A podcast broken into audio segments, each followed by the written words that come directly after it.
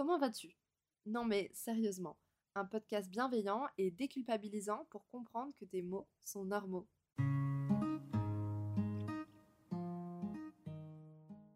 Hello toi Alors, comment vas-tu aujourd'hui? Déjà, j'aimerais prendre deux petites secondes avant de commencer réellement ce podcast pour te remercier de l'accueil que tu as fait à celui-ci sur les réseaux. Vraiment, je suis très reconnaissante de tous les retours, les avis et même les petites idées que j'ai eues. Alors merci vraiment, merci de m'encourager, de me soutenir dans ce projet qui me tient énormément à cœur. Ensuite, euh, j'aimerais commencer ce premier épisode par un sujet qui me tient énormément à cœur. Ce sujet, comme tu l'auras vu dans le titre, c'est la solitude. La solitude, c'est pour moi un sentiment avec lequel j'avais vraiment une relation d'amour-haine, fut mais qu'avec le temps, j'ai appris à vraiment apprécier et même aimer.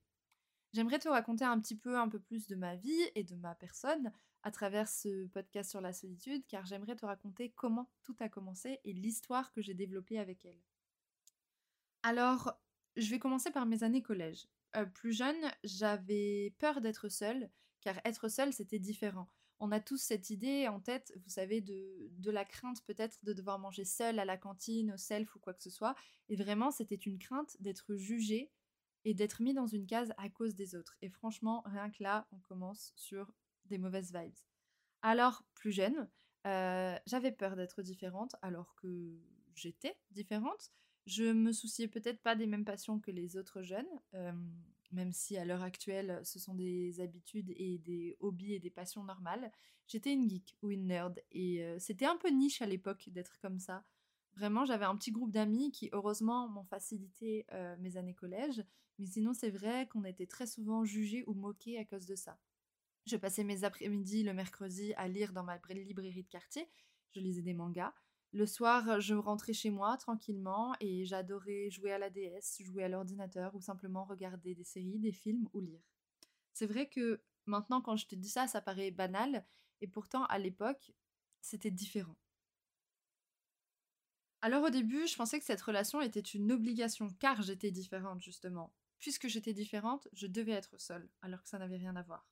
Mais j'ai appris plus tard que tout le monde avait une relation avec la solitude, et ce, à n'importe quel âge. Alors, j'ai d'abord énormément appréhendé cette idée d'être seule. Euh, car très souvent, quand j'étais seule, j'avais des idées noires, forcément. Et du coup, je liais la solitude à ces idées. Être seule, c'est être face à moi-même, et ça me faisait peur. Pendant mon adolescence, j'ai malheureusement perdu mon grand-père. C'était mon meilleur ami et à ce moment-là, la solitude a pris un autre tournant. J'aimais être seule et je me renfermais sur moi-même car j'avais l'impression que personne, je dis bien personne, ne pouvait soit me comprendre, soit avoir les mêmes émotions que moi, alors qu'en soi, chaque personne réagit au deuil différemment. J'aimerais d'ailleurs t'en faire un podcast si tu es d'accord, n'hésite pas à me faire ton retour.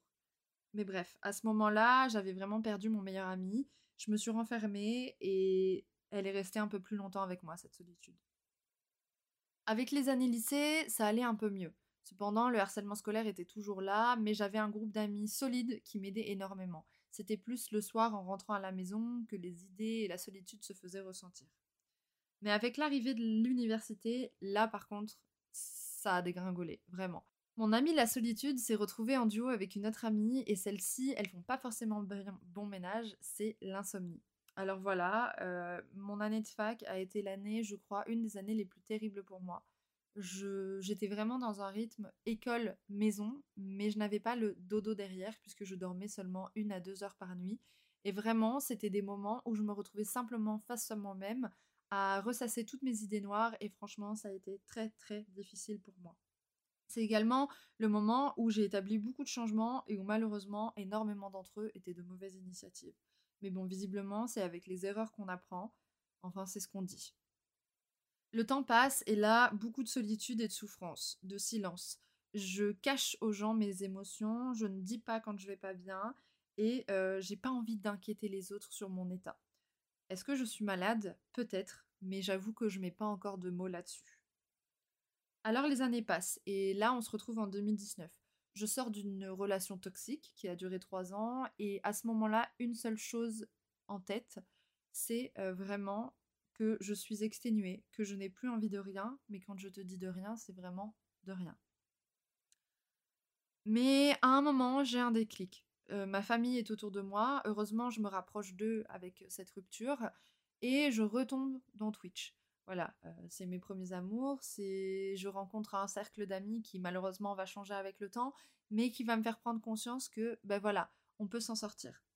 Alors spoiler alerte, aller mieux, c'est pas facile, et même si c'est quelque chose qu'on décide, c'est bien d'être accompagné et d'être soutenu à travers les différentes démarches qu'on peut établir, parce qu'à ce moment-là, j'avais décidé que je voulais aller mieux, mais clairement, il va y avoir des hauts et des très très bas. à ce moment-là, j'ai qu'une seule idée en tête, vraiment, c'est de prendre soin de moi et le célibat. Alors, comment te dire, tout ne s'est pas passé comme je l'avais prévu, même absolument pas, puisque j'ai rencontré à ce moment-là mon partenaire, qui est encore mon partenaire actuel. Alors, l'amour, c'est bien, c'est fun, je suis très contente. Par contre, l'amour à distance, quand mentalement ça va pas trop, c'est pas ouf. Ça va créer énormément de problématiques, en moi, tout du moins. Mais heureusement, il a toujours été là pour moi, pour me soutenir, et il m'a appris petit à petit que la solitude pouvait être mon ami. Et c'est là que tout va commencer à changer. Alors entre-temps, il vient vivre avec moi, heureusement, et les années vont passer. On va pas parler de, des dernières années, de la vibes et de tout ce qui s'est passé, mais enfin bref, vous vous doutez bien que ça n'a pas trop aidé. J'ai un déclic. J'aime être seule et je veux en profiter. Je suis toujours avec mon partenaire, pas d'inquiétude, mais c'est vrai que l'envie se manifeste du je veux être seule, je veux en profiter, j'ai quelqu'un qui m'aime et qui m'accepte comme je suis, alors soit. Alors là, plein de petites choses. J'ai lancé ma chaîne Twitch et je me sens bien, je m'épanouis là-dessus. J'ai un peu abandonné ma chaîne YouTube, même totalement. À l'heure actuelle, toutes mes vidéos sont archivées. Mais j'essaie de trouver des choses qui me font du bien et qui me font avoir une petite routine au quotidien. Alors sur un coup de tête, clairement, hein, vraiment, je décide de partir trois jours à Porto. Et là, c'est la meilleure décision que j'ai pu prendre de ma vie, même si c'était euh, la plus grosse prise de risque aussi. Et je suis absolument pas une drama queen quand je dis ça. Imaginez une personne, on va dire les mots, dépressive, agoraphobe et très anxieuse, prendre la décision de partir du jour au lendemain seule. Ben, c'est ce que j'ai décidé de faire. Et franchement, c'est la meilleure idée que j'ai eue. Je me suis retrouvée seule dans un pays où je ne parlais pas la langue. C'est pas mon niveau d'anglais ni celui d'espagnol qui m'a aidé à m'en sortir, loin de là.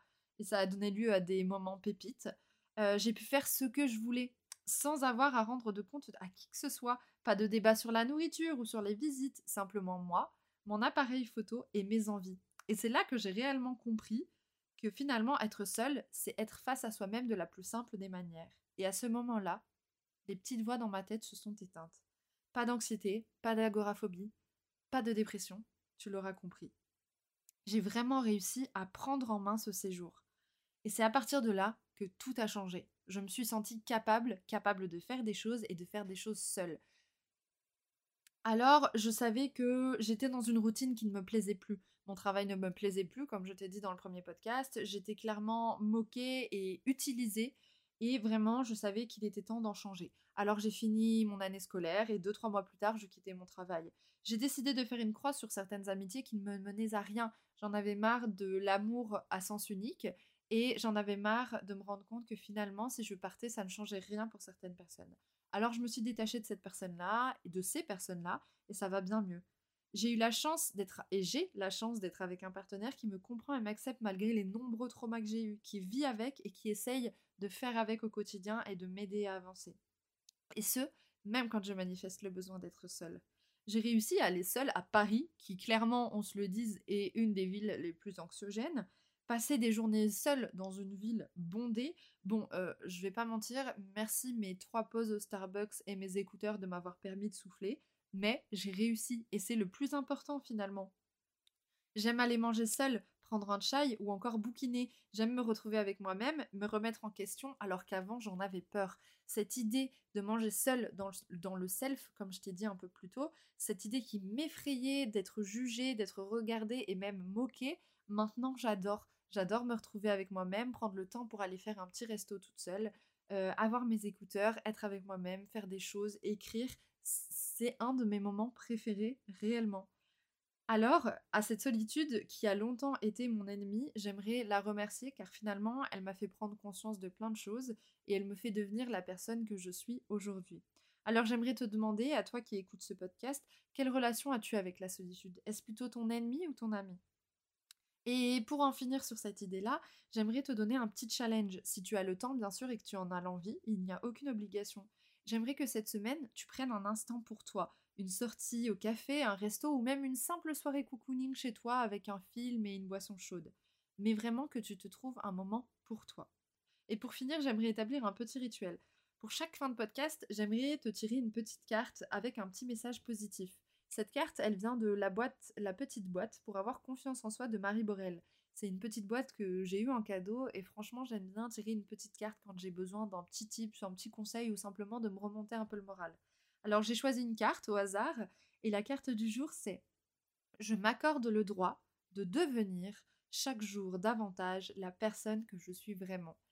Et je trouve que le hasard fait bien les choses. Est-ce que tu aimes cette petite idée de la carte? En tout cas, moi, elle me plaît bien. En tout cas, merci d'avoir pris le temps d'écouter ce premier podcast. N'hésite pas à me faire ton retour et à me suivre sur at comment vas-tu podcast. Et je te dis à la semaine prochaine, dimanche, 16h, pour un nouvel épisode. Des gros bisous